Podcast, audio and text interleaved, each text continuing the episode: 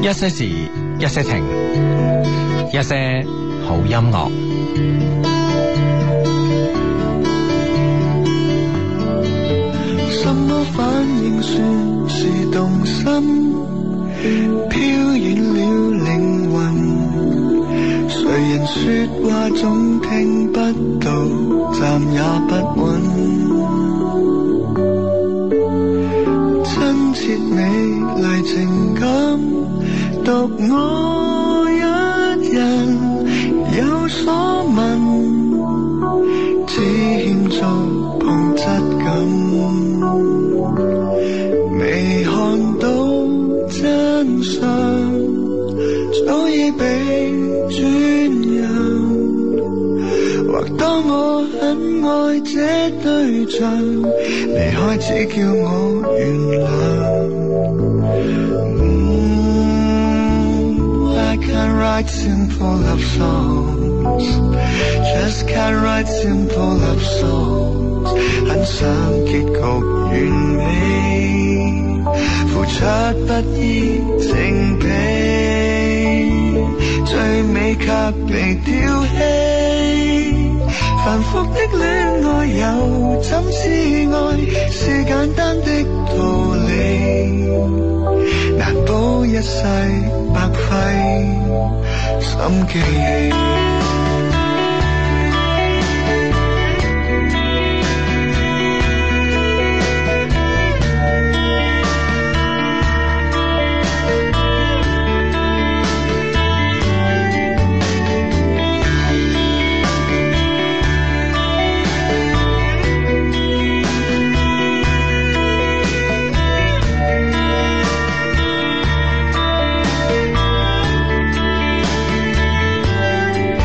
雖不好腦裏又重溫這冷冷凌晨，和誰愛着總太曲折，動魄驚心。三角柱立情感，純粹不幸，每一人都也壯烈犧牲。未看到真相，早已被轉讓。還當我很愛這對象，離開只叫我原諒。Oh, I can't write simple love songs, just can't write simple love songs。很想結局完美，付出不依正比，最尾卻被丟棄。繁複的戀愛又怎知愛是簡單的道理？情歌寫到陣痛泛起。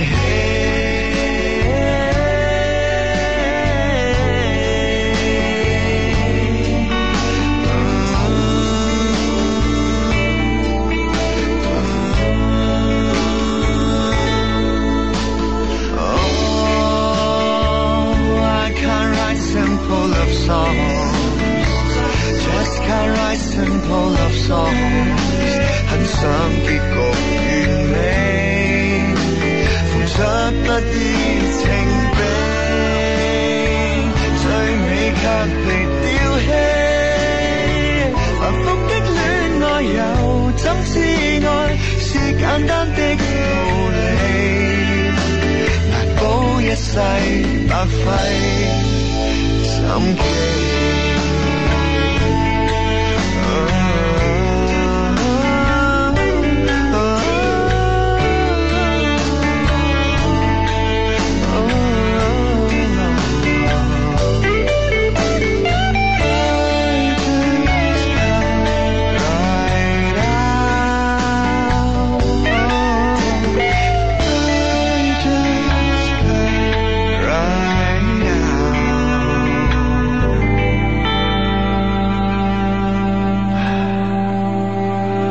喺呢個下雨嘅晚上，我哋聽住咁樣嘅音樂，猶如將我哋帶入另外一種嘅心情意境當中。阿志，你好 嗎？ O K O K，你唔跟唔跟翻個通啊你？係咪哎忍唔住啊？你知唔知啊？忍唔住啊？知唔知啊？咁啊，當然，我覺得呢即係呢首歌都係即係幾啱 mood 噶喎。係啊即係比如講你而家喺即係 落落雨嘅街道上，比如講你揸車啊，係或者散緊步啊，嚇，係誒，傳嚟呢首歌嘅話，嗯真係好啱 mood 噶 喎。叔啊，喺度拖時間你係嘛？ 拖拖咩 時間？等答案咯。啊！咁呢個答案自不然肯定會有噶嘛，係嘛？唔使急係嘛？我哋啲 friend 係嘛？即係， 唉講講啲無聊嘢，啊喺度等答案啊係嘛？唔係唔係，我趁翻趁翻呢個落雨晚上嘅氣氛啊嘛。 唉。好咁啊！你而家聽緊呢個節目咧，叫做一些事一些情啊。逢星期六及星期日晚咧，九點半咧都會出現喺珠江經濟廣播電台嘅。咁啊，直播室裏邊咧坐住阿志啦、Hugo 啦，咁啊，當然啦，直播室以外嘅你咧，先至係呢個節目嘅主持咁啊。咁樣誒、呃我哋有個主持問啦，咁佢話誒，如果禮拜三咧就恒大贏波咁啊，咁 Love Q 有冇咩活動搞下咁樣？嗱，咁我哋星期二咧啊，我哋咧就一定有活動啦，我哋固定啊，我哋誒周二八點檔啊，周二八點檔就會出現喺周二八點搶嘅呢個活動裏邊。 OK 嗰一檔人咁啊，係啦啊，就啊全部咧即係星期二先出嚟先蒲頭嗰班咧叫做周二八點檔，咁佢哋咧就會咧誒喺我哋嘅周二八點搶嘅呢個時候咧就會準時出現啦，星期二晚八點咁啊，咁你星期四晚八點咧例必啊每個星期四晚咧就上新咁啊，嗯上新貨咁啊新產品咧我哋二十四小時內咧係打九折嘅咁啊。係咁啊，嗯周四啊晚又有新嘢係見啦，到咁啊樣你星期三又減埋，會唔會太頻繁咧？大家覺得吓？係咯，即係都當然噶嘛，即係大家所講嘅，即係呢個主持所講嘅嗰日咧，的確啊係對於恒大嚟講係輕輕有啲意義嘅係嚇。如果輸咗被淘汰噶啦，係咪先？嗯咁如果係嘛，嗯將城南 FC 踢出局咁樣，嗯，呢個必然噶啦，係嘛？係咁呢件事必然得嚟，亦都係必然值得慶祝噶嘛，係咪先？係係嘛嗱，即係呢件事係咁噶嘛，相必然嗯呢叫做。啊哈哦，相必然。係啊，相必然， 必然踢出局啊，必然要慶祝 啊，係嘛咁似啲藥名嘅，相 必然啊相必然。係咁樣啊，咁點搞咧？志你覺得係啊，誒啊，我覺得都可以攞攞啲嘢出嚟玩下嘅，我覺得穿波鞋？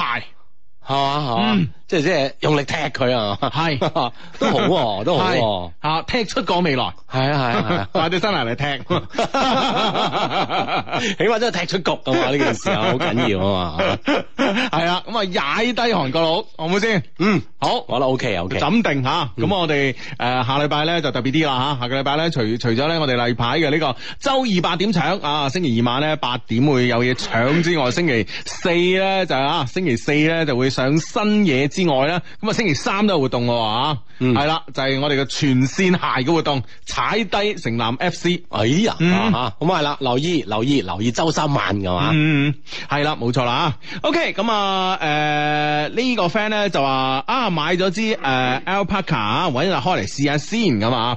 咁咧誒，其實咧想同阿普及一個小知識啊，就係、呢咧所有嘅紅葡萄酒咧，其實咧就係、誒最佳嘅飲用温度咧，大概十八度左右啦。咁啊可以即係上下浮嘅。咁啊當然唔係話哎攞住個温度計，咦未夠十八度咁 啊。唔飲住啊。 十八點一咁啊，咁啊，咁而呢個白葡萄酒咧，可能温度再更加低啲會更加好，譬如話十度啊、十二度啊、十三度啊，咁都 OK 啊。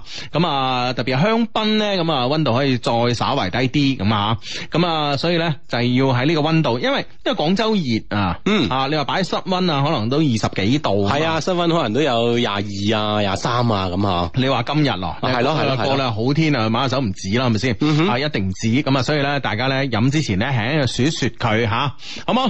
好啦，咁啊，開始咧今日嘅呢個一些事一些情啊嘛，我哋琴日咧已經同大家咧就預告過咧，我哋今日咧係一個主題嘅吓，嗱，今日藍顏知己啊嘛，係啊，藍顏知己啊，嚇當然啦，藍顏知己係咪用藍牙識翻嚟嘅咧？就唔包咁啊。嗯 都可以嘅。啊，咁啊，諗下呢個話題咧，咁啊，稍後我哋就會展開啦。咁啊，嗯所所有嘅 friend 咧吓，佢有呢方面嘅呢個資訊咧吓，係都可以咧通過微博啦、微信啦，同我哋一齊分享嘅。 嗯，冇錯啦啊！呢個 friend 話好興奮啊！六年後喺外國第一次聽直播，感動咁樣。嗯哼，啊哈我都好感動啊，係啦係係啊啦，又聽翻噶嘛，仲喺外國添。係啊，六年之後嘅我哋一個重逢咁啊，嗯嗯係啦，咁啊，阿志仲未等到歌名 啊，歌名啊早就有啦，播緊嗰陣都有啦。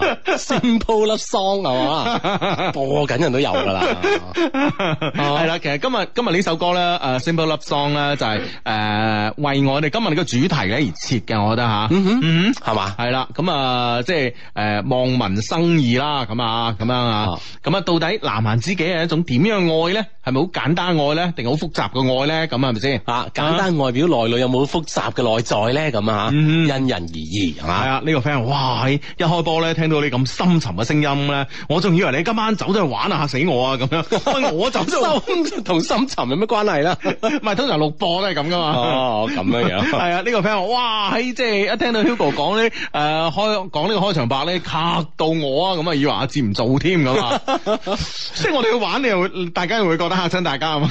哦，我唔做會嚇親大家。係啊係啊。不過其實事實即上係，佢佢哋覺得我哋咧平時唔應該，即係唔會去玩嘅。係 你經常走去玩咁。啊不過其實我哋都真係好耐冇嗯冇試過話唔做節目噶咯喎。你以為你諗下上句你住咗幾幾多鋪酒店你？即係即係 你自己好意思啊你？兩個一齊唔做啊！我意思係 OK 兩個一齊唔做節目啊。 OK，OK，OK 係嘛咁樣樣 啊。呢個 friend 話低低啊，我咧就就嚟高考啦，我諗住考完之後咧同個女神表白，應該點準備咧？誒，啊我同 Hugo 一樣啊，都係肥仔嚟㗎咁樣，嗯，係咪先準備下高考先啦嗯誒， 吓？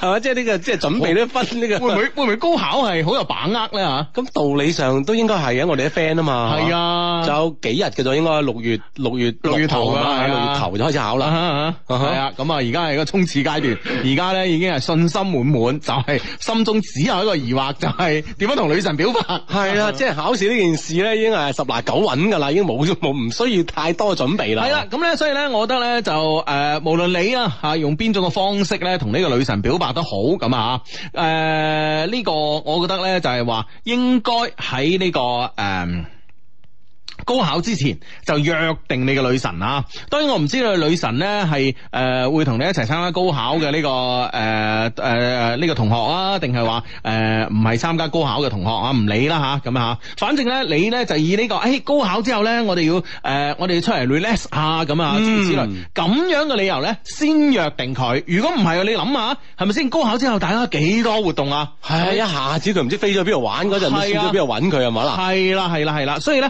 無論點樣都好啦，一定咧要喺高考前咧先約定佢，呢、個咧先係王道，明唔明白？係啦，咁啊約定咧，你高考之後誒嘅慶祝活動咁啊，呢個其實呢都係好理所當然一件事係嘛？嗯講起身咧真係大條道理嘅，嗯約定先係嘛？係啦，冇錯啦，一定要約定先咁啊。咁至於咧，你用咩方式同佢表達咧？咁樣我覺得咧就係話誒方式咧，其實好多好多種。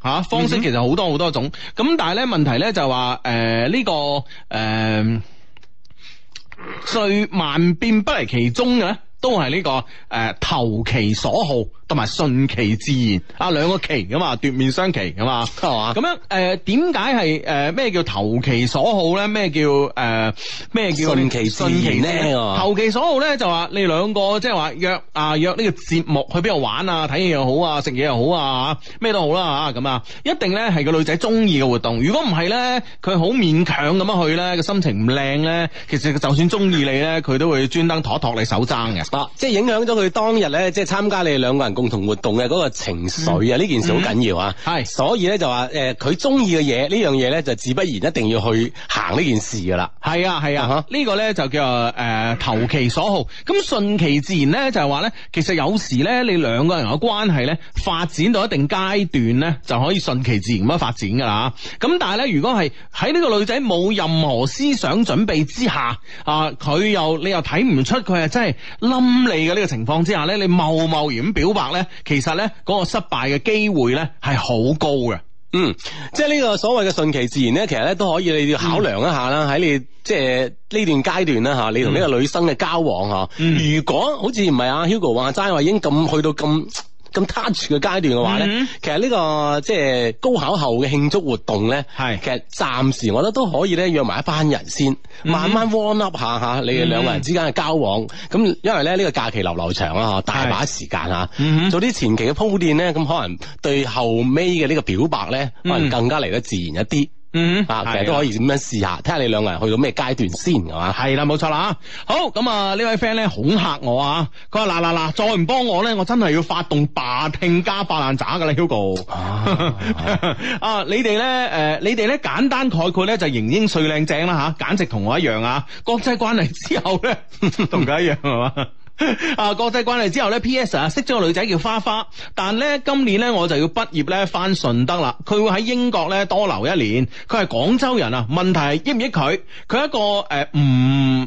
佢係一個唔簡單嘅簡簡單單嘅女仔，好啱 feel。我用電話咧打字啊，好辛苦啊，求幫忙啊咁啊。咁試問而家呢個呢、個世界上邊個唔係用電話打字咧吓？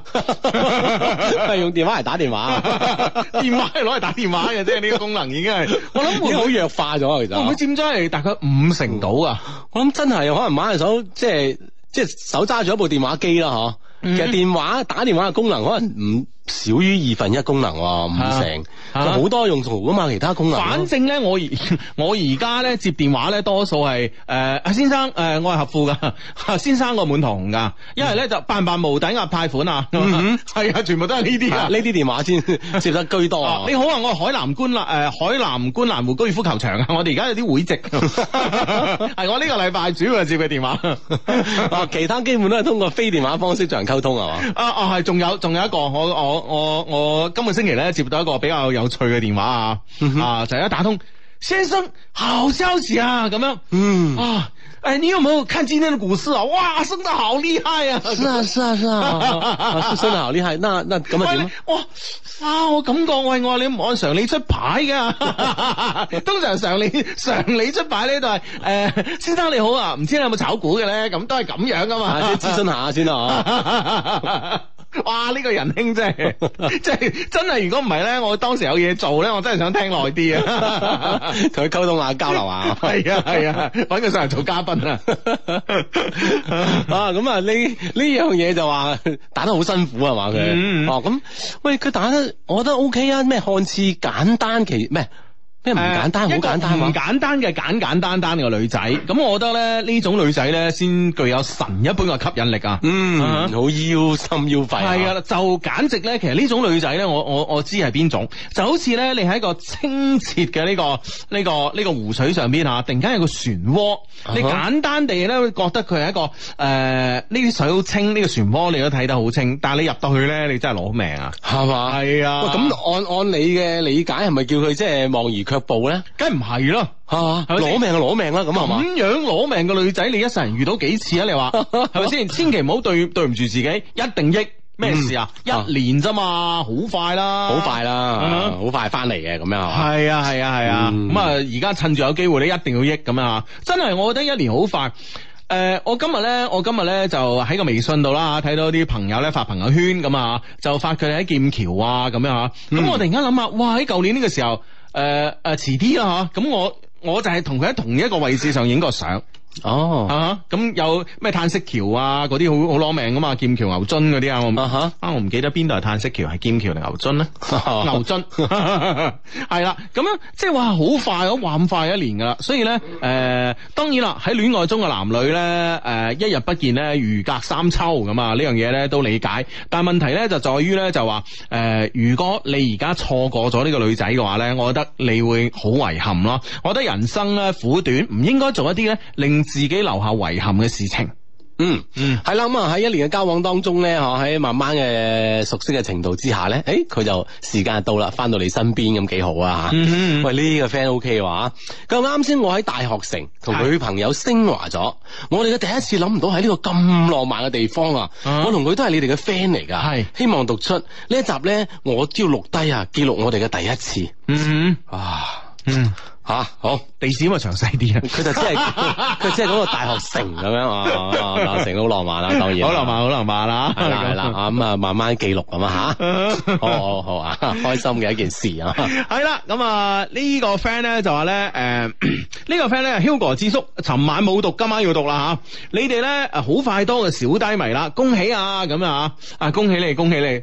啊！恭喜我哋喎，佢意思啊，係啦哎係啦你又多個 friend 咯，咁啊，唔係啦係啦，係多謝多互謝相。恭喜，互相恭喜唉啊，多謝多謝，招呼唔到，招呼唔到。啊 不過咧，而家咧，我有一個難題啊，就係咧流唔流臍帶血？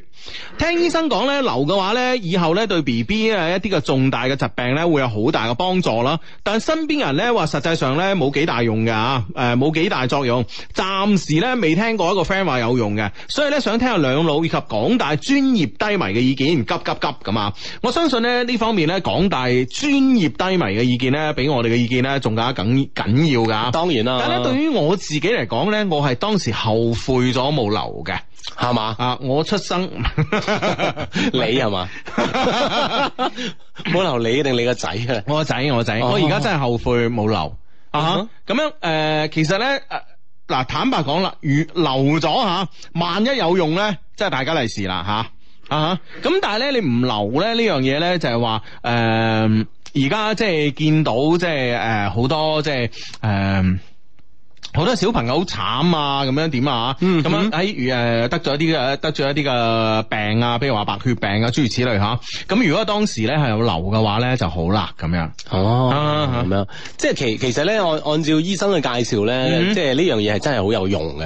啊，總之咧嗱，我就覺得咧，你流唔流臍帶血咧，就好似咧一棟大廈咧，你誒、呃你落唔落呢個消防噴淋系統一 樣。係嘛？啊，用嗰時咧就大家利是啦，係咪先？咁但係咧，你你冇咧，你永遠咧你係缺乏一個安全感。係啦，咁啊，即係都要有有即係有備無患啦，所謂嘅係啊係啊，所以我而家係誒作為一個爸爸嚟講咧，我而家係後悔嘅。哦，咁樣樣噶，係啊，如果我意見就咁樣啦嚇。嗯，系啦，咁啊，都亦都係咧，請好多更加專業嘅 friend 啦，可以俾啲意見呢位 friend 噶吓。呢位 friend 話好急，十萬火急，求兩老咧指點迷津。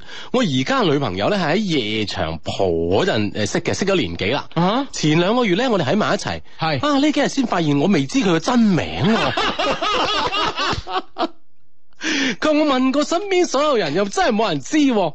問佢啲朋友咧，佢又唔嗰啲又唔講，咁點算啊？啊！唔係關鍵咧，就係即誒係佢係啊佢你而家嘅女朋友，你點解唔問佢自己本人啊咧？本人，我諗佢係本人，係咪都係唔講啊？咁有好多方法噶嘛，嗱最簡單一個出去旅行得唔得啊？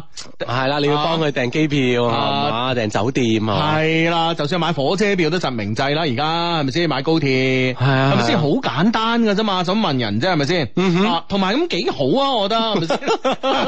明顯都未知啦，喺埋一齊 啦。藝名。 幾好啊！即係名都未知，證明係真愛，你知唔知啊我？真係真愛啊！呢聲個聲明都係符號嚟嘅啫嘛，係咪先？你中意佢個人噶嘛？係嘛？係啊你佢叫咩名我啫？ 係啦係啦，個名再好啊係咪 先？都不及人好啊嘛！係啦，冇錯啦， 所以我覺得幾好啊！我我哇我真，係如果我係你咧，我 會我會我會咧將將將呢件事咧留在即係誒最後一刻喺民政局上 邊先先揭曉佢嘅名 啊！會唔會個名太難 聽，接受唔到咧？講下。 O K 啊，我覺得 啊，你同你女朋友真係好有趣啊一件 事。 喂，即係會唔會係因為個名係唔接受對方嘅咧吓？啊，有冇有冇有冇咧？而家即係我哋喺收音機旁邊嘅朋友咧，即係有啲咁嘅經歷啊，有啲咁嘅你真係經歷，即係有啲咩名你係最後你話，即係我其實我都覺得呢個人唔錯，但係佢個名真係太難頂，我最後冇同佢拍 拖。又或者咧，即係話誒太難頂，誒、太難頂佢個名啦，卒之咧同佢分手嘅。 叫佢改名佢又唔肯係嘛？係啊喂手咁樣。 有冇啊？嗱，有啊！歡迎咧，通過呢、個誒、呃微博啦、微信啦，話俾我哋知啊！我覺得真係係。少之又少啊係嘛？系咯系咯，啊，即係我哋徵集下嘛。如果真係冇嘅咁，即即證明咁真係冇所謂啦嗯係啊嗬呢個名係一個符號嚟啫嘛，有乜所謂啫？係咪先吓？叫 Alpha、Beta 有乜所謂啫？係咪 先？ 呢個 friend 話：喂，你哋講好嘅藍顏咧嚇，喂，我好期待嘅噃，咁樣啊啊啊啊稍後稍後稍後啊稍，後係咁啊，咁我哋都先同呢個诶所有 friend 咧诶進行一個好普遍以上嘅傾偈啊嘛，係咪先吓？係啦嗯傾偈嘅嘢咧都係講究呢個九淺一深嘅，係咪先？啊，即係 即係喺呢 先從錢度開始開講個啊，係啦，冇錯啦啊，越講越深啦啊，系啦，越講越深噶嘛，係咪先啊？嗯咁啊，呢個話題咧，诶、呢、個個話題咧要诶進行一個深入嘅交流咧，必然咧係經過一個淺嘅階段噶，由淺入深啊。嗯。嗯啊，誒 Hugo 芝芝，你哋識做啦咁啊？佢話係點解咧？佢係曉兒咧係一位大四學生，係同時咧亦都係一間公司嘅營銷總監。哇，哎喺哇，犀利喎！啊不過咧，見佢最近咧好似單單地咁樣係，佢話咧，如果節目入邊咧可以讀出佢嘅名咧，佢一定開心翻㗎。係 Love Q 群入邊咧嘅各位 friend 好啊，咁啊哈樣我打埋招呼咁讀咗啦。係曉兒開心翻啊！係曉啊啊曉曉兒兒總監你好，你好，你好，你好，你好，你好啊，吓。犀利啊！係咁啊！呢位 friend 叫肥堅啊，佢話琴日咧個 Illumi Run 嘅活動咧好 high 啊，而且超多靚女啊，目不暇給啊！可惜啦，我冇出手啊，遲咗啊，唉，冇到一些事一些人嘅攤位一逛，等跑完結束嘅時候咧，再過去已經揾唔到啦啊！啊，幫我對琴晚所有嘅單身女仔誒、呃單身女仔啊，say 聲 sorry 啊，咁啊，係嘛單身女仔啊，肥堅同你 say sorry 啊！ sorry 啊，sorry 啊，嗯咁啊慢慢 sorry 啊你，咁 你真係琴日你又唔咩啊係嘛？你呢聲 sorry 都送埋俾自己啦，好啊嘛？ 主要主要同自己講啊。要啊咁啊呢誒呢個 friend 佢話：哎呀，我今日咧激嬲咗我女朋友啦，我想咧佢原諒我啊，聽我聽節目都五年噶啦，之前評論咧都冇被讀出講，希望今次可以啦，登啊嘛，原諒我啦，以後我唔會再犯錯 啦。O 哦， K O K O K，啊原諒佢啦吓，啊嗌下交仔啫咁啊，係啊，呢個 friend 話：哇，女朋友叫咩名都唔知啊，勁啊，好搞笑啊咁。啊， 啊，相低今日咧係我同先生嘅周年慶啊嘛，今日咧我哋去咗你哋琴晚講嘅韓航開嘅呢個咩啊番禺萬達飲食店食飯咁樣。很高興遇見你。系啦，出門前咧想換翻件靚嘅衫，結果先 生居然唔好意思啊，結果居然話又唔係去波，使乜着咁靚啊咁樣，嗯唔通為咗佢話自己係低迷，即係你哋節目期期都聽，孤苦兩老，唔通呢啲就係一年之癢，係咪低迷嚟噶佢？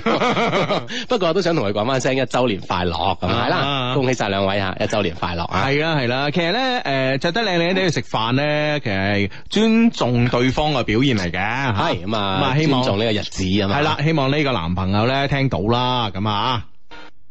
係啦，繼續翻翻我哋節目啊！咁啊，呢個 friend 咧就話我係個產科醫生，有條件嘅話咧，最好係留呢個臍帶血啦，咁啊，嗯，係咯嗯，嗯，系啦，咁啊，即係相信咧，都會對以後嘅小朋友咧，誒即係有時不時之需啦你有安全感啊，關鍵係你有安全感啊，嗯啊嗯係啦，咁啊呢個 friend 咧，佢話誒印象中咧零七年咧聽過你嘅節目啊，諗唔到咧今日仲可以再聽翻喎，都成八年啦，咁啊誒雙低啊，一定要幫我解答啊，點樣識男仔喎、咁樣啊，吓。哇，啊係。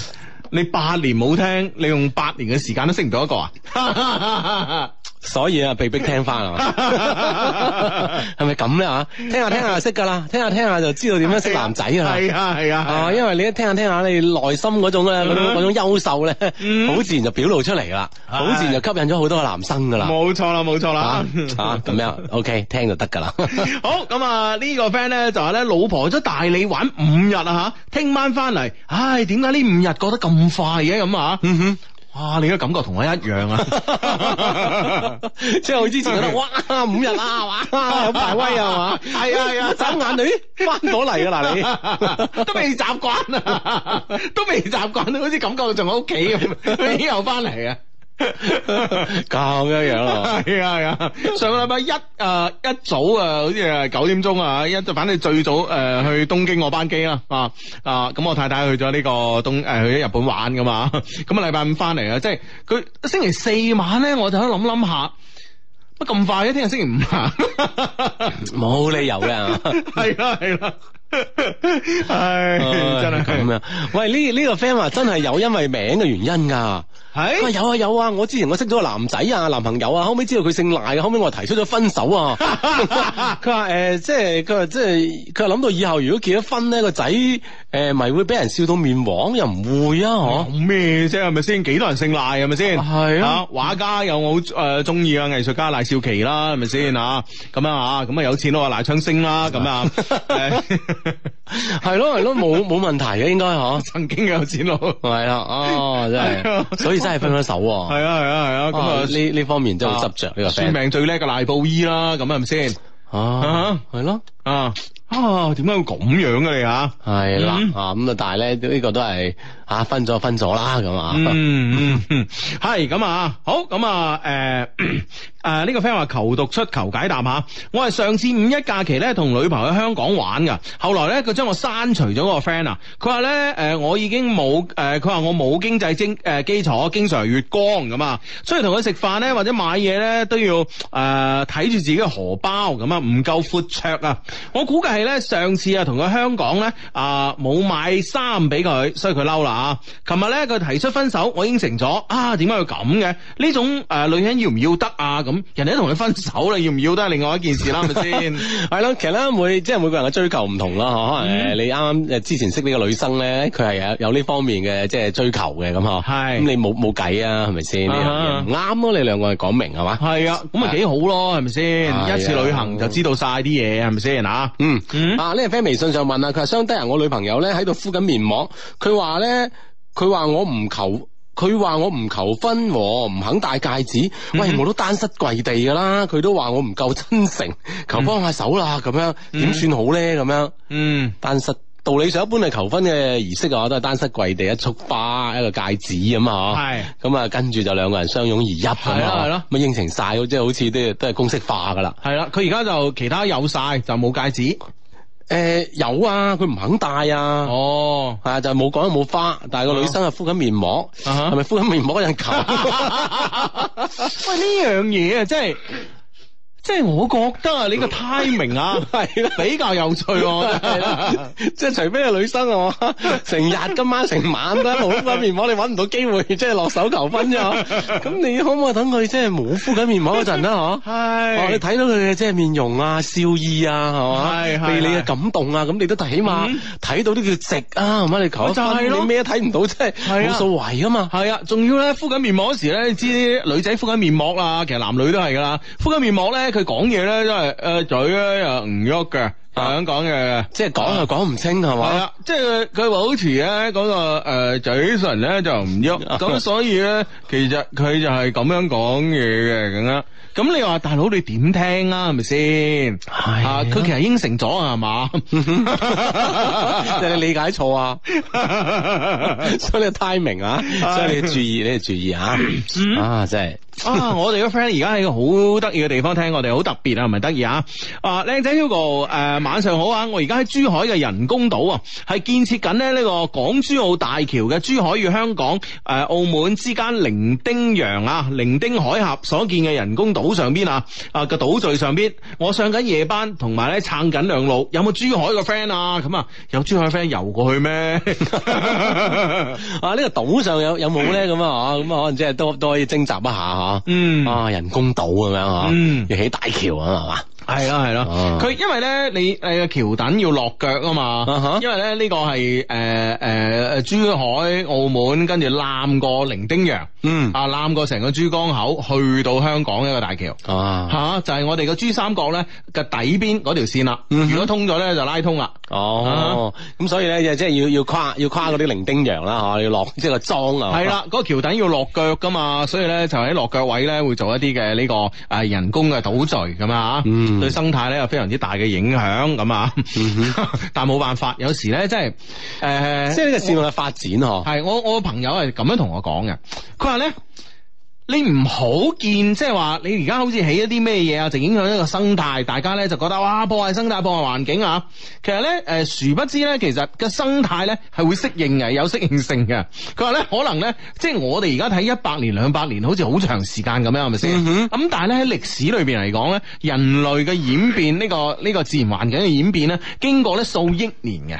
系啦。啊哈啊，當然啦，啊吓啊，所以喺咁啊，即係一兩百年喺數一年間咧，吓嗯都係匆匆而過，吓 係啊，，所以咧佢話：，嘿，你可能喺度幾誒搞啲嘢咧，就係誒會影響呢個生態，但係呢個影響係係可能咧啊，俾佢頂籠影響咧三百年啊誒，係咪先？嗯三百年之後，所有嘅嘢咧就係又係變翻誒誒呢嚿嘢咧，好似誒一開始就好自然咁喺呢個地方咁樣，生態咧會就翻佢 嘅。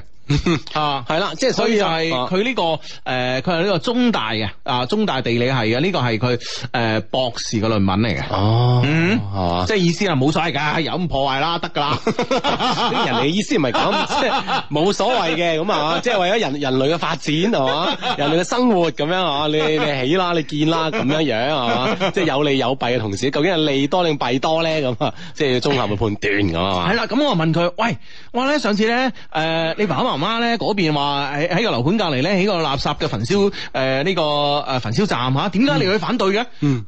佢唔同啊嘛，我哋我 哋如果從我哋微觀角度嚟講，我哋人生係啊嘛最多係一百年係啊，啊左左右右咁係咪先？係啊咁佢呢個對我影響好大 噶嘛， 佢影響咗我幾廿 年喎，即係未來呢幾廿年都要被佢影響係咪先？係啊加埋啊，流流長幾多歲啊？總共先啦。 係啊，咁所以我哋睇問題咧，要從微觀嘅角度嚟睇，又要從呢個宏觀角度嚟睇，係咪 先？企喺角，企喺地球嘅角度嚟睇一件 事，企喺我屋企嘅角度嚟睇第二件事。係啦，即係企喺整個人類嚟睇係一 件事，因為我個人嚟睇咧又係另一件事啊。總之咧就唔關自己事嘅咧就可以宏觀嚟睇，關自己事咧一定要微觀上嚟睇。 呢個咧就係佢呢個博士論文嘅精髓之處啦。 科學家嘅科學論斷啊，啊真係冇辦法啊， 冇辦法，越真拋又越 拋啦。啊係話太有文 化。呢個 friend 話：，哇，頭先個戴面膜嘅，唔係整面膜嘅算咩啊？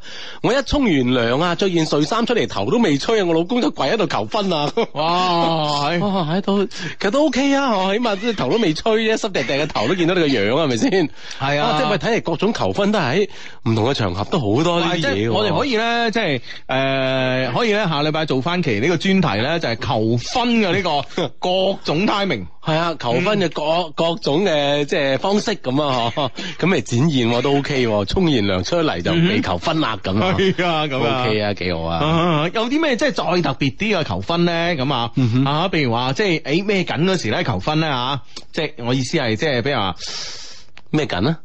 搭緊 lift， 行緊路啊， 係啊坐緊車咁啊。係啊係啊係啊，你諗到咩緊啊？，我冇啊，我都係諗緊呢種普通人嘅生活啫嘛 冇錯冇錯冇錯都係生活中嗰啲緊。啊，果然我哋心靈相通啊！系好咁啊，手頭上咧揸 手頭上咧揸咗封個 email 吓，嚟自我哋充滿感情嘅電子郵箱。咁啊，好多 friend 咧提醒誒、呃提醒我哋話咧，我哋個網站嗰度，呃你哋個網站嗰度寫咧呢、個係充滿電子嘅感情郵箱啊！咁啊，係都係一句啫，電子郵箱嘛都係啊。 係啦係啦， 嚇即係佢有電子音樂 feel 啊嘛。係咁啊，Hugo 阿志你哋好啊，關於你哋嘅好咧，我就唔多講啦。哎呀，呢樣嘢我覺得有啲失色吓、啊。係佢啊，話好多 friend 咧都幫我形容咗啦。首先咧要多謝你哋咧可以睇我封 email，如果可以讀出咧就萬分感謝。就叫我 W 女生啦，我從咧零三年咧就開始收聽你哋節目啦，可謂係元老級嘅聽眾啊！嗯，零三年啊真係啦，係啊，十二年吓，咁多年啦，第一次咧發 email 上嚟，因為咧我有一段不堪回首嘅過去。括好，其實咧嚴重啊，其實咧誒係我自己唔願意咧回想，但係咧又禁不住自己去想嘅一段過去。嗯哼，嗯咁樣樣。系啦，請問 Hugo 啊，講出咁樣嘅说話咧，對於身邊熟睡嘅丈夫咧，屬唔屬於一種嘅精神出軌咧？咁樣吓，诶、我覺得咧，同一個朋友诶倾偈，講自己嘅過去嘅故事咧，同呢個精神出軌有咩關係咧？係啦，誒、同出軌誒、關唔關乎出軌係完全兩件事啊。係啊係啊，只不過同朋友分享自己一段嘅故事啊嘛，呢、個叫咩出軌啫？係啦每一個人都有過去噶嘛，一定㗎啦只係啦，只不過呢段過去咧，最好唔好同自己嘅戀人同埋呃誒伴侶講啫嘛。咁但係可以同朋友講噶嘛。我哋就可以啊，俾、你呢、個誒誒誒暢所欲言嘅朋友啦，爭嗯啲講為所欲 為，即係我話唔得。 即係我哋係一個咁樣嘅啊角色㗎嘛。我哋都係有節操嘅，唔可以為所欲為 嘅。係好咁啊，啊啊講句故事俾我哋聽係嘛？嗯。我同 C 咧係九九年咧上初中嘅時候識嘅，真正熟落咧係兩年之後吓、算術兩年即係零幾啊？零一啦 O K 吓，係嘛真正熟落兩年之後，嗰陣時咧，我個子小啦，樣貌平庸，佢咧就係、高大帥氣嘅籃球員啊，籃球員吓。啊哈唔知點解咧，我哋咧啊變咗好 friend 嘅一個好兄弟話，我哋咧一齊打飯啦，一齊咧去攞水咁啊！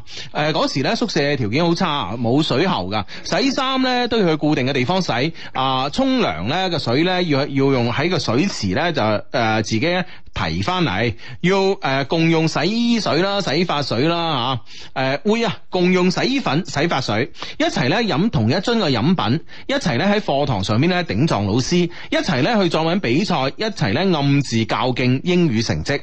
嗯啊係啦，咁啊呢啲誒學生嘅生活啦，係嗬，呢啲好 friend 嘅學生生活都係可能好多時候都有啲咁嘅經歷啊嚇。嗯嗯嗯，係啦咁啊嗯。講實話，誒、對於自身嘅外在條件呢，我有啲自卑㗎。可以同佢一齊進步呢，真係好開心。亦因此呢，引嚟咗一啲其他嘅女生嘅妒忌啦。臨畢業前啊，我仲做我仲做咗中間人，幫呢個男仔啊啊呢、個 C 追到呢班上嘅某位女生啊，但係哦追某位女生，但係呢嗰嗰個女生呢冇應承到咁啊。咁我哋呢個誒、W 女生呢，就同呢個 C 男生呢，好明顯係一對藍顏知己喎嚇係啦，兩個人咧即係都無所不談啦，而且都會幫啊幫手啊追呢個女生咁樣樣啊，好 friend 嗯㗎。係 啦，，啊呢個 W 咧仲幫呢個 C 去追女仔噶嘛。嗯，美好嘅時光咧，總係過得特別快。二零零二年咧，我哋我哋咧就畢業啦。純真嘅兄弟嘅感情咧，亦因為咧分別咧而變質。呢一年嘅暑假咧，我發現我中意咗佢喎。每次屋企嘅電話響咧，我就好希望咧係佢打嚟噶。好快咧，我哋嘅中考成績出咗嚟，佢離重誒佢咧離重點中學嘅分數線咧爭兩分，我咧爭四十二分。即到分差有四十分，嗯哼，係嘛？佢打電話咧話俾我誒屋企咧誒話俾我聽，屋企咧準備要佢復讀嚇、啊而因而咧我亦改變咗我讀中專嘅計劃，決定咧翻去復讀。誰知咧佢最後話俾我聽咧，佢屋企咧用呢啲關係令到咧佢上咗重點啦。哦，啊咁咪賣甩咗佢，哈，係啊咁，咪點啊？即係佢自己復讀咯，唯有。咁都係咁啦。哇，咁可能對阿 W 嚟講，其實呢件事嘅打擊都有啲大喎。喂，咁大大佬，咁你知啊？喺呢啲讀書嘅問題上邊咧，其實作為一個誒、呃初中畢業嘅同學仔啦吓，嗯佢、其實冇咩發言權啦，屋企。咁當然啦，係係家長話晒事啦。係啊，而且咧，即係最後揾關係啊，爭兩分去上島啊，呢啲呢啲往往咧就係臨開學嘅時候咧先至搞噶嘛。哦，先搞掂啦，先通知話得與唔得咁啊。係啊係啊係啊哈啊，其實嗰啲媽咪都係擔心咗成個暑假噶啦嘛，一路喺度搞呢件事係咪先？嗯但係又唔可以同個仔講喎，你明唔明白？因為又驚影響個仔嘅情緒啊嘛，所以呢件事裏邊咧，其實 C 都唔係賣唔賣甩嘅命運嘅作弄咯係。啦，咁啊，當然係兩個人相約嘅復讀咁樣嗬，就變成喺變成咗另一件事啦，咁啊，嗯係咯係咯係咯，最衰就係收錢嗰個中間。唉，唔俾佢去讀咪係咯，係嗬，啊按按照規矩辦事咁幾好 啦，係嘛，咁行啲後啊門啦，所以而家要打老虎咧， 呢個啊唔係呢啲修剪到重點中學都係未升之為老虎啊，都未係都係烏蠅嘅啫，係 咪？啊唉，係啦，咁啊，因為呢個關係咧，嗬，咁啊可以嗯誒讀翻呢個讀到呢個重點中學啦，咁啊重點高中係嘛，嗯，咁佢有冇繼續復讀咧？係咁啊，誒。啊，咁咧當時我一聽嘅時候咧，真係心裏邊咧好不是滋味吓、還好啊，佢寫信話喺重點中學裏邊咧等我。開學冇幾耐，佢就話俾我聽，佢中意咗佢哋班上嘅一個女生 S 啊。從開學前嘅軍訓咧就開始中意啦。呢個消息啊，點解係咁早嘅嚟呢？點解唔等我上咗重點中學先至講呢？吓？我中意佢，唔通就一直咧要我自己埋藏喺心底？佢咧仲係有事冇事咧，就偶爾咧約我出去飲嘢啊，飲下飲下咧又換又飲我嗰個杯咁啊，嗯啊又換飲我杯裏邊嗰啲嘢啊，我我能夠講咩吓？就咁樣，我喺復讀嘅日子裏邊咧，想佢怨佢咁樣過咗。呢段嘅日子，我嘅成績咧亦冇明顯嘅進步，模擬考咧亦發揮得好一般。二零零三年啊，我好意外地咧考上咗另一間嘅重點高中，比佢個學校仲要好 啊！真係呢呢 個真係真係好諷刺啊！做咪又唔係諷刺嘅，造化弄人啊啦嚇，冇乜諷唔諷刺嘅，考試啲嘢有時有時咁啊係嘅，即係有時嗰刻嗰刻嘅發揮啊，嚇或者撞啱啲題自己識嘅。啊，撞啱呢題自己識啊嘛，即係啱好啊！琴晚先睇完，今日你出啊，即係啊， 真係撞一嘢啦開心，有時又唔記得答 案， 我就試過， 一見到一一發試卷咧睇題目，哇！呢鋪做唔得米，呢條題我琴晚先睇完嘅，係啦，仲要係條大題啊嘛。啊系啊，哇，開心到不得了啊！好咁啊，做完啲小題先係喐你咁 啊，到到嗰時咧死啦，開心得成唔記得咗，就係記得好似咁，好似咁啊！係啊係啊係啊，即係我曾經試過，真係攞命啊！究竟點咧咁 樣啊？係咁啊，好啦，咁啊，诶、命運咧，其實咧就即係同我哋兩個開咗個玩笑啊，啊，咁樣啊，我意外地咧考上咗另外一間嘅重點高中，比佢學校仲更加好。我多次問咧，老天點解唔俾我咧讀诶同佢咧同一同間學？一間學校嚇，係咯。不過呢個係咪同志願都有關㗎？咁你個當時你又坦白講，你個初中生你報志願，你自己邊有話到事嘅啫？啊哈，啊，你真係咁夠姜，你就係報一間就佢嗰間，就一間啊嘛。係咯。 O K，咁啊一步嗯咁啊，誰知咧就去咗一間更加好嘅學校啊嘛。嗯，係啦，咁啊唔可以喺埋一齊喎。係啊喂，。嗰個咁佢中意嗰個 S 有冇講？都冇講嗬呢一年。繼續吓。高中開始咗一個幾月啦，佢話嚟我學校睇我，我好喜滋滋地咧喺校門口等佢啦。迎嚟嘅咧，佢係佢係佢啊，同埋另外嗰個 S 女生啊而家嘅形容嗰種，按而家嘅形容咧，嗰種感覺咧就係好酸爽過癮。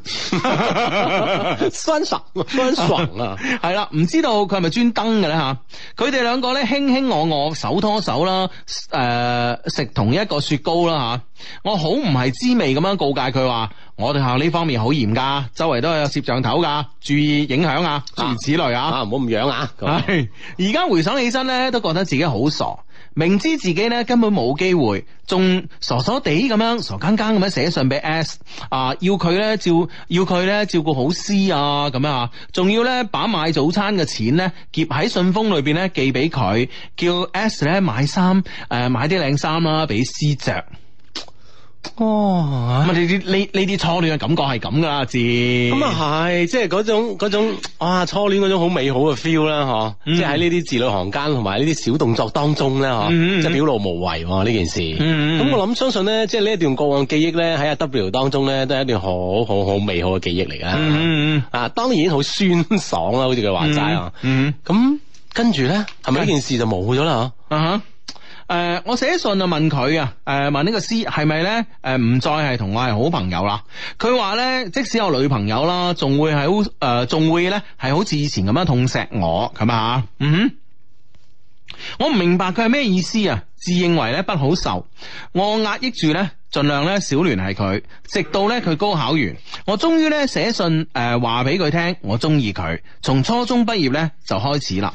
佢話佢知道佢女朋友咧誒話俾佢聽，我應該係喜歡佢嘅，嗯哼。咁梗係啦。啊！啲誒女女生嘅啲呢啲感覺咧，呢種 feel 好準噶嗯嚇，一下知啦咁啊。嗯哼嗯哼啊但係大家都唔即係督穿呢樣嘢嚇，係兄妹一路都係咁樣樣唔啦，係兄弟？兄弟 OK，嗯啊哈！然後咧，佢話我哋仲係好兄弟。我話我係個愚蠢嘅第三者嘛，我係嘛啊！我俾佢咧先認識誒、呃我俾呢個佢先認識佢嘅喎啊即係俾呢個呃 S 啊 S 女生啦，先認識呢個 C 噶啦。點解咧？我好難受，我真係好難受，反覆咁樣聽住陳曉東嘅《我比誰都清楚》，裏邊嘅歌詞咧就好似寫就好似寫我一樣啊！而家諗起咧，心裏邊咧仲有一陣陣抽搐嘅痛。好似咧冥冥中注定吓，佢嘅高考成績咧好唔理想，最後咧選擇咗復讀，於是咧我哋又喺同一個年級啦。 唉，那些年錯過的大雨 OK 啊，呢呢呢段故事咧沒有完啊，嗯，自然地咧，我嘅成績啊，亦亦因為咧無心向學啊，往中等水平咧徘徊啦。二零零六年，我收到咧 H 省一所咧普通誒、呃院校嘅錄取通知書，讀唔讀好咧嚇？好奇心作祟啊！我問咗佢，喂，你考邊度啊？佢話係 H 省，而 S 女生咧係本省。嗯我聽後大悦啊！喂，H 就 H 哎啦，咁啊 H 省係咩省？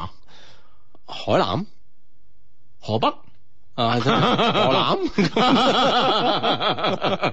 黑龍江。 都可能啦，反正類類似咁啦，啊哈咁即係關鍵 X 留翻喺本省啊嘛，系啊，S 留翻本省，哇！聽後咧龍顏大悦啦，簡直啊！雖然咧我哋唔喺同一個城市，但係咧我仲係即刻決定咧去 H 省讀書。喂，你冇咁快啊，大佬！但係佢又好似嗰 招，又話咧哎關係我又搞咗佢，又留翻喺本省啦，係 啊，你真係問啊，你要睇定啲佢啊咁，！前車之鑑嚟咁呢啲係嘛？你知佢都幾多關係㗎啦。 係啊，又有錢啊，買通 咁啊！唉真係咁樣樣係嘛？唉，咁啊，我即刻咧決定咧，馬上去呢個 H 省讀書，哪怕咧我哋相距係兩百公里，我亦比呢個 S 近佢啊，係咪先？梗係啦係啦啊，得閒咧去睇下佢都好啊， 嘿嘿心情咧好好咧，就自然睇咩順眼啦， 食咩都香啦，吓睇邊個都靚仔啦。哇！即係零舍，即係覺得唉，總有出頭天啊！呢次係啊啊，仲唔係我兩個喺埋一齊啊心情好呢，就看什麼都順眼，吃嘛嘛香，看誰誰 帥。 ？O K， O、k 果然咧係，我覺得應該係呢個。 我覺得應該係呢個誒咩河南啊、河北啊、黑龍江啊，一定唔係海南啊，冇咁近啊呢呢啲喺外省讀書嘅人先先識講呢啲嘢噶 嘛，唉。啊咁啊好，咁啊係咪真係去咗呢個 H 省啊咧？事情咧並不隨我所願發展啊！點啊又？佢哋咧仲係堅持住繼續咧佢哋嘅異地戀，經常咧佢兩個傾偈咧傾到電話欠費停機啊！我哋兩個咧只係偶有聯繫，講唔到幾句説話咧，佢咧就叫我幫佢充話費㗎啦。 即係你仲， 即係就充多啲咁嘅角色兄弟啊兄弟，喂嗱， 快啲充下話費 先。我咧仲係心軟啊，幫佢沖咗。有一有一誒、呃有一日啊，傍晚落住冷雨，我發住高誒、呃我發住燒喺宿舍瞓緊。佢打電話嚟叫我幫佢沖話費啊。嗰時咧冇而家咁樣上支付寶啊，過淘寶就可以充，仲要咧去呢個網網點嚇、啊去地下嘅網點啊，點點點。我話我病咗啊，聽日得唔得啊？佢話嗱係兄弟嘅咧，就依家幫我搞掂。冇一句嘅問候咧，就收咗線啦。喂，其實佢自己可以充啊，道理上啊，嗯嗱點解會咁樣樣嘅咧？可能佢即係佢個學校誒嗰啲誒充話費嘅網點少啦，啊，或者係比較遠啦，係咯係咯啦，W 咧就相對近啲，方便啲係嘛？係咯係咯，可能行到宿舍啊，行即係五分鐘就有一個嗰啲充話費啲鋪頭啊，啲便利店啊嗰啲啦嚇。嗯，我當時心都碎啦，我誒、呃、發一條短信俾佢，我話我可以忍受咧，你唔接受我，忍受你有女朋友，忍受咧你同佢聯繫，但唔好觸及我嘅底線。你要我病住冒住雨去成全你哋兩個嘅你侬我侬嗎？你將我想得太偉大啦！係當係係當我咧兄弟咧，定係利用我咧？我嗰時好憎佢，將佢個電話號碼刪除咗，QQ 咧拉黑咗。我要從佢個世界裏邊咧走出嚟，為自己而活着。嗯嗯，嗯，即係話一啲咁樣嘅事情咧，的確咧就即係觸發咗，我相信咧呢件事，即係呢種情緒咧壓抑喺佢心中已經好多年㗎啦吓。嗯啊，通過呢件咁嘅事咧，誒爆發咗。嗯哼，嗯哼，男生點反應咧？或者係我犯賤啦吓，有啲嘢咧越想抹甩佢咧，就越難抹掉啊！喺夢裏邊咧，時不時會出現咧同佢一齊甜蜜，所有嘅咧其實都係我自己嘅一廂情願。冇幾耐咧，QQ 咧我又加翻翻嚟啦，而且咧我仲係偷偷咁樣關注住佢嘅動態啦，入佢嘅空間，依然咧睇到佢哋兩個咧喺度秀恩愛。時間耐咗，亦開始麻木啦。啊哈！呢個時候有一個人出現啦，佢咧就係、一個佢咧就係、我嘅男朋友，括號就係而家嘅老公。哦，佢嘅出現咧改變咗我嘅生活，佢愛我錫我，讓我開心快樂。係啦，繼續啊呢封嘅 email 啊，咁咧佢咧就呢、個時候咧出現咗一個佢嘅男朋友，亦係而家嘅老公。佢嘅出現咧改變咗我嘅生活，佢愛我錫我，讓我開心，讓我快樂，亦诶，亦讓我咧吓，因為诶、呃到而家咧，仲偶爾咧夢裏出現詩咧，而有呢個負罪感。我仲係咧話咗俾诶話咗俾诶詩聽，我有男朋友啦，有啦，云云云咁啊，云云咁啊，诶佢話啊咁啊幾好啊，咁啊。我關注佢 QQ 空間，得知咧大學畢業前咧，S 咧嚟佢學校睇佢啦，然後咧冇幾耐，佢哋兩個咧就分咗手啦。上邊咧寫住一啲嘅好誒失意嘅對話。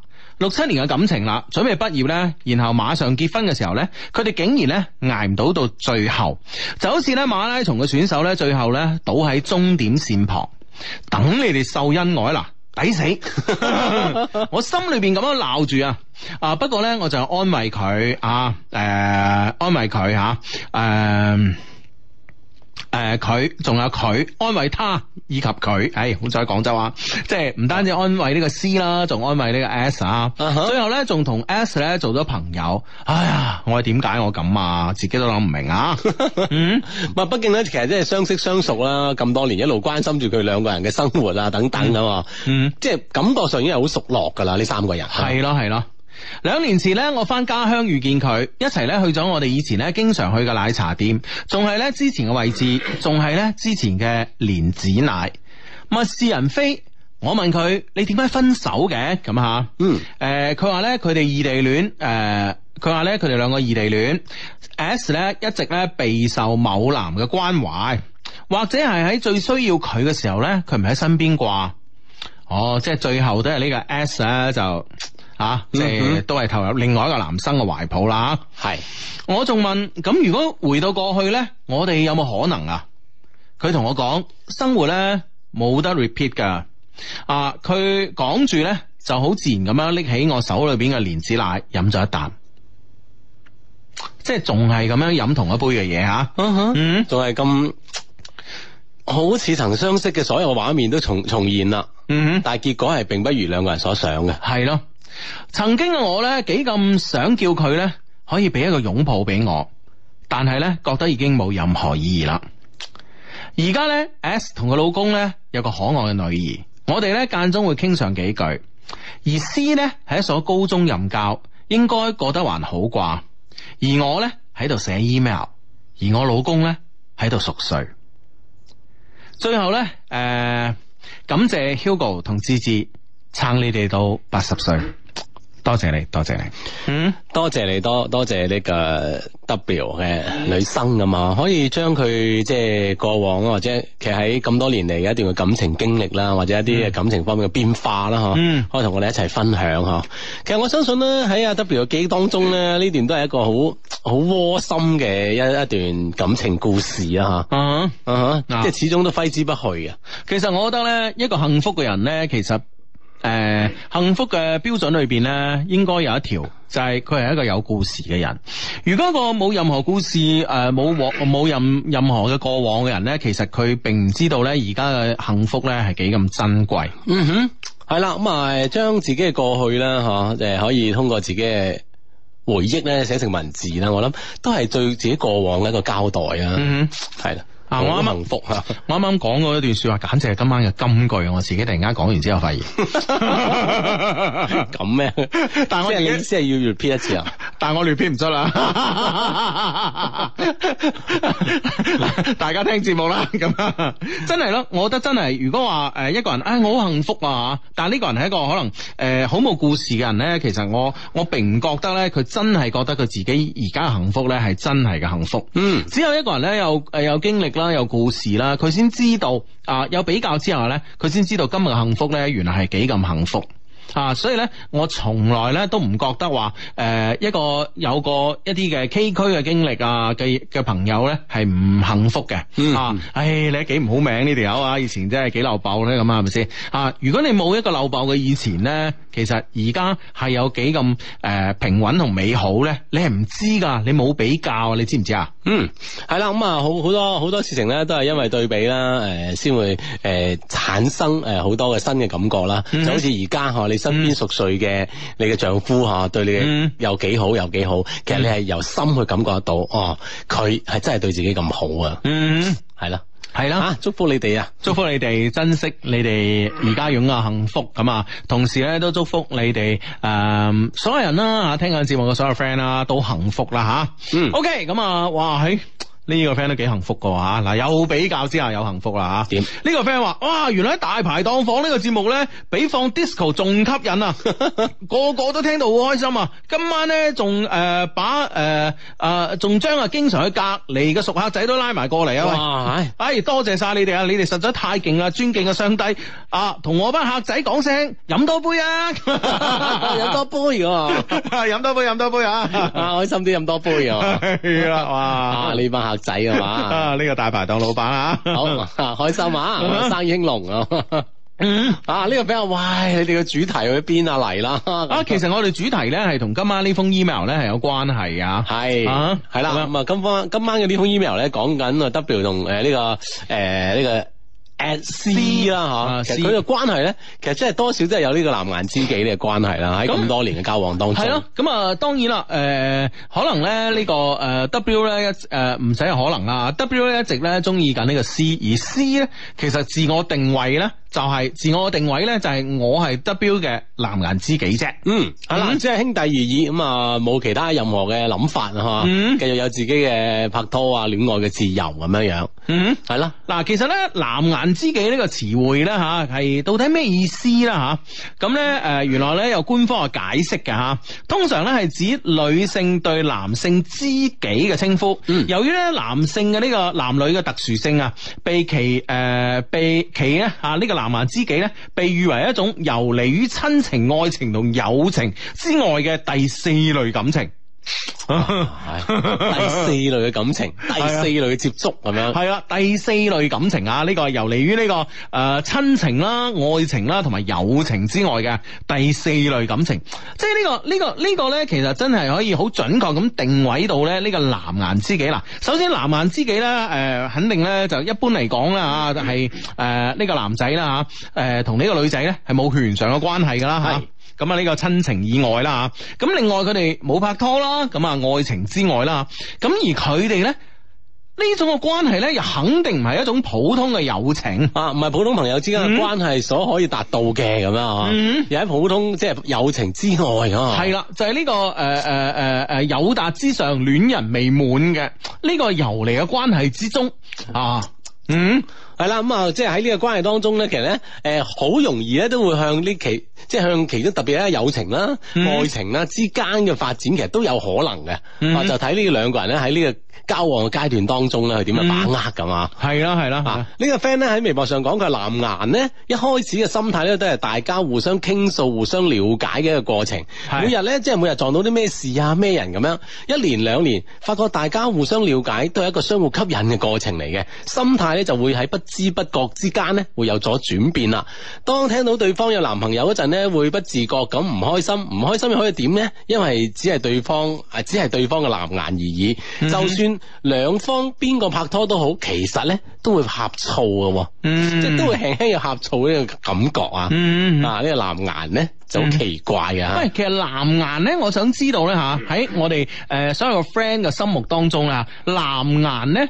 誒、當然佢唔係呢個同呢個女仔啦嚇拍拖咁啊，呢、個男仔唔係同呢個女仔拍拖啊，但係會唔會上會唔會咧？你知啊嚇。即係而家呢個社會啊係咪先？咁誒、呃可能大家各方面都會稍為開放啲，係咪先？咁會唔會咧就話雖然我唔同你拍拖，但會唔會有啲肉體上嘅關係咧？阿志，你覺得？即係你身邊嘅例子嚟啊，係咪先？喂，我覺得可可能就如果有發生咗呢個肉體上嘅關係咧，可能又唔能夠定義咗變成一個藍顏知己咯喎，啊會唔會有第五種 感情？喂，而家啲人感情咁豐富係嘅啦，第五種啊，我覺得就係個即係應該就好似呢封 mail 所講啊嘅呢種誒阿阿 W 同呢個 S 之間嘅誒同啊 C C 之間嘅關係啊就係咁樣若即若離啊，兩個人心入邊都明白，但係咧啊行為上又冇突破，啊啊係咪咁樣先叫藍顏藍顏知己咧阿？芝啊，其實咧身體上嘅接觸咧吓、即係我同你理解唔同啦。你話譬如話拖下手咁會唔會啊？都可 能可以啊！我覺得好似佢互相飲嘢咁都得啦。拖手、擁抱，即係你覺得藍顏知己啦吓嘅底線喺邊度咧？身體接觸可以拖手，可以擁抱，我覺得應該得啩。我覺得雖然應該我都得未，雖然我未曾做過人哋嘅藍牙知己呢樣嘢，好終係好終身遺憾啦吓。 唔遲噶，而 家可以揾個做下噶。喂，哎好大鑊㗎嗱 啦！嗱 嗱 嗱，唉，哎你你害我，你扇我 你。哎你都藍顏知己啊嘛，係咪先啊唉，同太太點解釋得通 啊？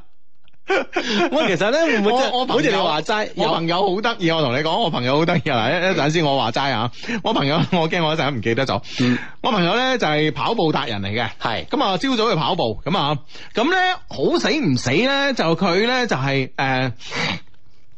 佢嗰個跑步咧，佢跑完之後咧，佢好中意咧，就誒將佢嗰個 apps 啊截圖就發 發出嚟嘅，係啊截圖發出即嚟嘅，係跑幾多步啊？今日係嘛？係啊跑幾多公里啊，配速係幾多啊啊，咁樣消耗幾多卡路里啊？類似啲咁嘅嘢啦。系，啦，佢就會將呢、個呢、個 apps 嘅截圖咧發上嚟嘅咁啊。係咁咧，佢嗰個 apps 咧好死唔死咧，就係、我唔知係咪個個 apps 都有噶，就係、咧會係出現咧喺個身邊嘅人，即係同樣係用呢 apps 跑步嘅人啊。誒跑幾多步係嘛？唔係唔係唔係，即係同樣地嗰日朝頭早喺佢附近用跑緊步而用同一個 apps 嗯嘅人，就係附近的人啊啊，佢有嗰欄嘅。吓，咁即係啊佢呢個 apps 開發嗰陣咧，嗯佢有呢個社交功能啦。係係哦，OK，啊咁樣咁咧，但係你有社交功能唔緊要啊，關鍵咧就俾我 friend 嘅太太見到啦。喂，大佬。點解你朝朝早呢個女仔都喺你附近跑步 嘅？你哋係咪約埋一齊跑㗎？咁樣，喂大佬話我我佢係邊個我唔知喎，咁我 佢只不過呢個 apps 有呢個功能，可能呢個人就當然，可能呢個女仔都喺嗰、個嗰、個時間嚟跑步，係咪先？啊啊都喺附近跑步都喺啦附。近跑步，而且可能可能即係呢啲 apps 咧定位你附近啲人咧吓，即係譬如話你你一百米之外冇人咧，佢會自動將個距離去擴展噶嘛，嗯佢一千米啊嘛，一公里之外，一公里之外都冇人同用用同一 apps 跑步咧，啊佢可能將呢、個將呢個覆蓋面去到你最近嗰個啦，十公里啦咁樣 吓，可能嗰個人係離佢嗰個女仔離佢好遠噶喎呢唔樣嘢，係就就算好近啊，挽手可能大家即係跑迎面咁跑過係都唔出奇。啊咁你唔識就係唔識噶嘛。係啊係啊跑步還跑步啊。係啊咁啊引起咗我即係好多嘅猜測同懷疑。好多不必要嘅猜測同懷疑嗯哼。啊！不過其實道理上咧，即係話頭先講翻咧，即係你呢即係所謂嘅藍顏知己咧，其實應該都可能會對自己嘅女朋友又好、男朋友又好啊，嗯或者誒、呃丈夫太太又好，都應該隱瞞嘅，會唔會咧？啊即係以好似你話齋啦，以免引起不必要嘅誤會啊啦，梗係啦，所以你啱啱仲講到咁大聲，係 嘛？唉，真係啊！呢、個 friend 咧喺微博上邊咧就話：雙低啊，我發現咧我自己中意咗咧，誒、我中意咗誒男閨蜜啊，但係咧佢有女朋友㗎，佢會經常咧同我訴苦，佢女朋友咧唔理解佢大四畢業啊，同佢見見家長啊等等嘅事，因為咧佢兩個喺兩個城市啦，屋企人反對，我應該點樣？誒、呃我應我應唔應該等佢咧嚇？我應唔應該令佢知道咧嚇？我好忐忑啊！我好驚咧，因為自己嘅判斷失誤咧而失去佢啊！嗯我諗應該等佢知道啦，會唔會係會、嗯會會更加好啲啦？ 即係就好似咧，我哋正話呢封 email 裏邊咧呢個 W 咁樣啊，佢最後都係同呢個 C 講咗噶嘛，係咪？係啊。嗯啊！等佢知道咧，可能我諗就會呢種即係後悔嘅機會會細咗啦。啊啊啊但係呢、個呢、個時候喂，人哋拍緊拖嘅喎，人哋仲係拍緊拖嘅喎。呢、個時候你作為一個即係佢作為你個藍顏誒、呃、藍顏知己係咪先？佢已經喂大佬，我係冇定傾訴啊，好容易我揾到一個紅顏知己嚟傾訴下。喂大佬，你而家又又又將我逼入牆角，你真係想點啊你係咪先？ 咁樣咯喎，係啊，啊哈喂呢、個， 喂呢即係有時呢啲嘢去到呢個階段咧，其實真係係咪冇道理講嘅咧嗯嚇？你經唔經數係你嘅事啊，但係呢個道理上講唔過去啊嘛， 啊哈咁樣樣嘅喎。但係我覺得咧，誒、至少啊，喺佢同個女朋友拗撬嘅時候咧，你冇幫住個女朋友啦。嗯當然又冇踩啦，係咪先吓？咁我哋做人咧都有啲道德底線嘅咁啊啊！但係至少唔好幫佢咯啊！至少你會偏傾向多啲喺呢個你嘅呢個男閨蜜。嘅呢個角度同佢講，嗯係咯嚇如果係我啊，我男朋友咁啊，我一定點點點啊，即係你嘅所有嘅傾向性係傾向於你嘅男朋友嘅，嗯，啊，誒唔係你你嘅男閨蜜嘅，sorry 啊，係咁啊，當然期待佢成為你嘅男男朋友 啦嚇。咁但係但係一個男仔嗱，啱啱講嘅其實呢個女仔係一個一個例子係女仔嘅例子哦。咁其實一個男仔咧，你覺得咧嚇，做一個女仔肯做一個女仔嘅藍顏知己，佢會唔會自己真係 set 咗底線嘅咧？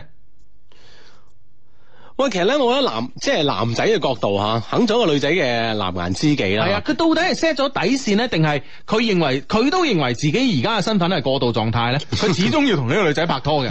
我相信好多男男生係咁 諗喎，即係呢個係一個一個一個即係階段嚟嘅啫。嗯而家我哋熟落咗，熟落咗，慢慢就成為咗你男朋友啦，咁樣啊啊一個必經階段咧，嗯。會係咁樣樣咧。啊，唔知啊，未做過吓。嗯好啦，呢、個 friend 話兩老啊，我同我男顏知己咧認識咗三年，我覺得咧佢係最。了解我嘅係我曾經咧同男顏知己咧拖過手，一齊行街。嗱，身體接觸咧就係拖手，行街㗎嘛嗯呢啲狀態啊！啊呢、個 friend 話佢係藍顏知己咧，係一種冇説穿咗嘅愛，我覺得就係、嗯啊，其實雙方係互相相愛嘅，即係冇將佢擺明而已，係嘛？嗯啊呢、個 friend 話我十分唔支持自己女朋友有藍顏知己㗎，普通朋友都唔可能有純友誼啦，更何況藍顏咁 樣啊，係啊，即係呢樣嘢一定要杜絕㗎嘛。嗯，呢個 friend 話我做咗一個女仔十幾年嘅藍顏啦，佢話做情侶都唔可以咧，誒、都可以，但咧唔會展示全部嘅佢俾我。但如果咧繼續做朋友知己咧，佢會喺我面前咧展示佢所有嘅好同埋唔好。誒、直到依家咧，我都有多少中意佢噶，但係咧我哋都止步於現階段嘅關係。哦嗯，其實個女仔係真係清楚個男仔係對佢有意思嘅喎，係啊所以佢都講得好清晰啦啊，咁樣啊，一定啊，其實嗱，你同你嘅誒、呃女朋友又好啊，你同你嘅男朋友又好咁啊，一定咧喺你哋兩個咧誒嘅相處過程中咧，你會收收埋埋一啲可能唔想俾佢知嘅嘢，但係你對於一個冇可能同自己共度誒、呃人生嘅人嘅時候咧，一個好朋友咧，其實你冇所謂噶嘛，係啊啊，都會放開咗好多啊嘛嚇，呢樣嘢係真嘅。係啊係啊，因為處於睇下你本身處於一種咩狀態咯，你兩個之間處於咩狀態咁啊嘛。哈啊！呢個 friend 話咧，佢藍顏藍顏咧會一齊食同一碗嘢㗎，或者誒搭下膊頭啦，一齊單獨旅遊，但係都好正經㗎，冇 kiss 同埋升華啊！嗯每日都會傾好晏，好多共同嘅愛好，但係我拍拖咗，佢就開始同我斷咗聯絡啦。嗯我知道佢有女朋友，我又冇食又冇吃醋喎咁啊！嗬有冇呷醋啊係啊，好奇怪啊咁樣。嗯咁係啦，即係雙方嘅關係好坦然啊，到到分別各自拍拖嘅時候，咁啊聯絡自不然就少咗咁樣。嗯，嗯哼，系咯，咁咁啊啊，，咁即係藍顏嘅呢個功用咧，係 到你呢呢一刻咧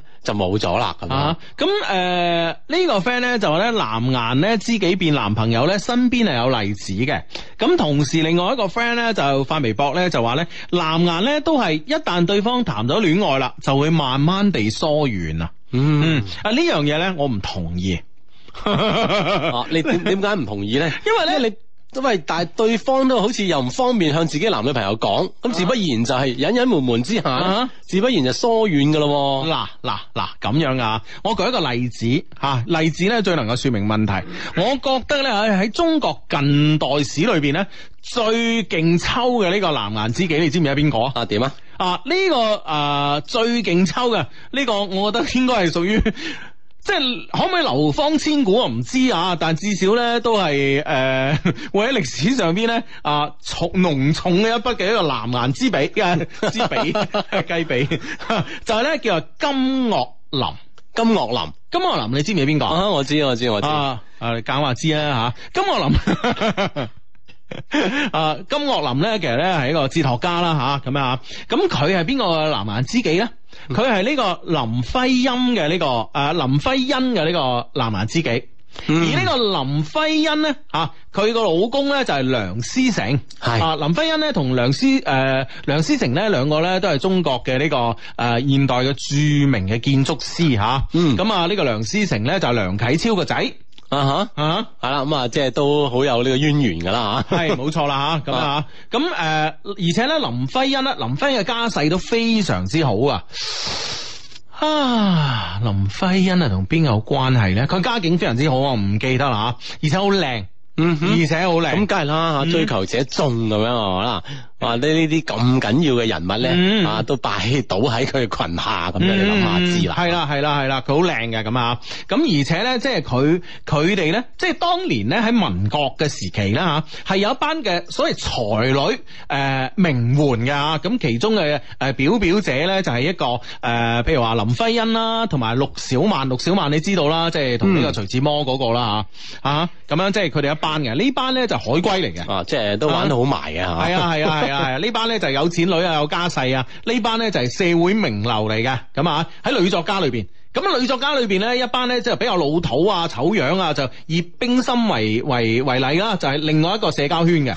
嗯， 咁嘅你咁事實喺當時係咁樣嘅，啊，OK 當時啊兩班人係唔啱嘅。 O K 啊，兩班人唔啱嘅，因為啊呢哈呢班人哇，全部有錢有錢仔女啊，富二代啊，咁啊，又留過洋啊，咁樣佢哋一齊玩噶嘛。啊吓，即係佢哋所有嘅風氣啊等等係啊嘅，其實都唔同啊。係啊，一啲唔同取噶向嘛。啊咁誒、呃冰心嗰班咧，另外一班嘅。但係咧，就即使係冰心，即係同佢哋係唔啱嘅話咧，咁都喺呢個一篇文章啊，叫《太太的客廳》裏邊咧，都承認過林徽因俏俏，即係靚啦，嗯啊哈啊俊俏啦咁啊啊，。俏佳人啊，係啦，咁啊，俏 因為林徽因好靚，所以咧，其實咧，同時咧，除咗梁思成之外啦吓，仲有呢個金岳霖咧係中意佢嘅。金嗯岳霖中意佢中意到點樣咧？甚至乎咧就搬屋搬到兩家黐埋一齊住 。隔離屋啊，隔離屋咁啊，係啦，前後院啊，佢哋當時啊，唔係隔離屋啊，前後院。咁咧就梁思成咧出外去做嘢啊，公幹嘅時候咧嚇，咁咧呢個呢、個誒、呃金岳霖咧嚇，就咧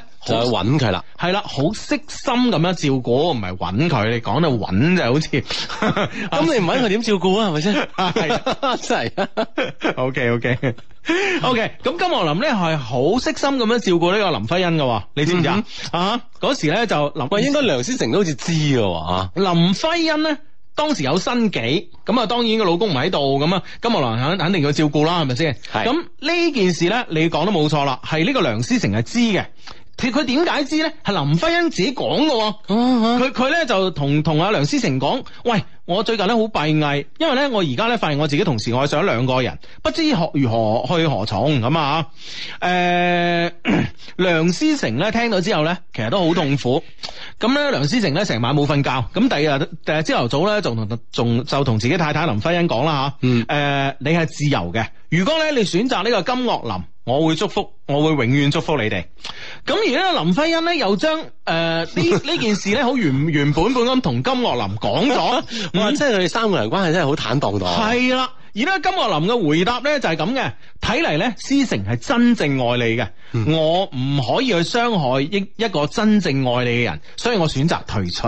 啊，咁啊，即係其實咧都都費事林徽因 咧咁兩難咁難做。啊啊啊哇！睇嚟睇嚟佢都係真愛嘅喎。系啊，系啊，系啊，所以咧呢件事裏边咧，即係啊後後人咧就對佢哋呢呢段嘅三角關係，其實都唔可以稱之為三角關係啊，因為梁思成咧同林徽因係兩公婆嚟噶嘛，咁啊嗯呢個诶呢個金岳霖咧就係呢個藍顏知己，係林徽因嘅藍顏知己啊嘛，係咪先？嗯啊咁但係咧，即係最後咧，大家都覺得係即係诶梁思成咧係一個坦蕩嘅君子，好相信妻子同埋妻子嘅朋友。嗯，係啦，咁啊，即係話啊即而係呢個金岳霖咧，又好犀利喎，佢冇辜負到咧梁思成、梁思佢嘅成信任啊呢種嘅信任，發乎情，止乎禮，但係咧佢終身未娶，一直咧愛住林徽因。啊，嗯啊，而且咧後來啊，幾乎一直咧佢兩個咧都係住隔離 屋， 嗯哼。終身唔娶喎、系啦，咁啊，即係話，啊即係诶，呃我相信啦，Hugo 所講嘅呢個例子咧，一個好特別嘅例子啦，嗬、嗯因為放即係放翻喺我哋當今嘅诶生活當中咧，有幾多對嘅戀人啊，可以咁坦蕩蕩咁樣嗯去面對诶诶、呃即係身邊有啲藍顏知己嘅出現，或者紅顏知己嘅出現啦，係嘛？嗯。真係難隊友嘅噃。系啦，诶、肥毛毛咧就話：我身邊咧都有藍顏知己啊，有時咧勾勾手臂，搭搭膊頭，大家咧平時好少聯絡，但有事咧肯定會及時出手。喊嘅時候咧，總係第一時間會送安慰。佢有女朋友㗎，呃诶、佢有女朋友，我都會戥佢開心。大家咧诶、誒清楚大家嘅定位啊，即使有身體嘅接觸咧，啊、誒、即使係有身體嘅接觸，亦會咧亂開玩笑吓，甚至咧俾其他嘅朋友所誤會啊。但係咧，我哋都係坦蕩蕩嘅，大家都知道咧係純友誼，係難得嘅友誼。嗯。嗯，啊！呢個 friend 話我嘅藍顏知己咧，係高中每日一齊咧踩單車翻屋企，一直到到而家，大家都分別結咗婚啦。我哋咧而家咧雖然喺異地，但係都有都係仲係好好感情。大家嘅老公老婆咧都係知道嘅，不過咧佢哋唔知道我哋之間係乜都傾嘅喎，仲會討論到性喎，佢仲教我性技巧。哇！真係好知己啊！即係咩？即係呢？真係咩都可以傾嘅咁樣，而且咧關係喺度 keep 得咁好咁啊樣。OK 啊，系啊呢個 friend 咧就話其實徐志摩都中意林徽因嘅，咁啊徐志摩噶啦，呢個情場浪子係女都中意啦，係咪啊先？更何況咁靚咁有才啊而而且咧，冰心講過咧，就係林徽因咧係靚過咧陸小曼嘅。嗯。嗯，係啦，相低人我男男咧會錫我同埋攬我，係但係咧我問過佢，我哋會唔會喺埋一齊咧？佢話我哋嘅關係咧緊緊到到而家咁嘅，咁即係點咧？我同佢飲同一杯嘢㗎，誒、佢都會好想攬我，但係佢又會同我講佢自己嘅感情生活咁樣、嗯嗯啊吓啊呢、個男男知己真係嗬，動作方面比較親昵，嗯但係咧就係、就講清晰啊，我哋兩個就係咁噶啦咁樣係。啊，OK。啊嗯好呢、個 friend 話誒，佢話咧藍顏咧係兩個單身人誒、呃，兩個人單身嘅時候咧，應該保持嗰種關係，但係一旦咧兩個人都結束單身咧，誒、就會咧誒好淡啦，好少會一直保持落去嘅，我覺得咁樣嚇，嗯嗯哼，係啦，因為咧，誒、礙於自己各自有男女朋友關係咧，其實可能呢個方呢、個呢方面咧就冇辦法嗬，呢種聯絡自不然會慢慢少咗咁嗯嘛。嗯嗯啊呢、個 friend 咧就話我算係兩個女生嘅藍顏，其中一個咧我追唔到，後尾變成知己，好多三觀方面嘅嘢咧其實都好相符嘅，誒、咩都可以傾，唔敢同男朋友呃去嘅地方咧，佢咧就會揾我去，誒成日咧有感情嘅問題。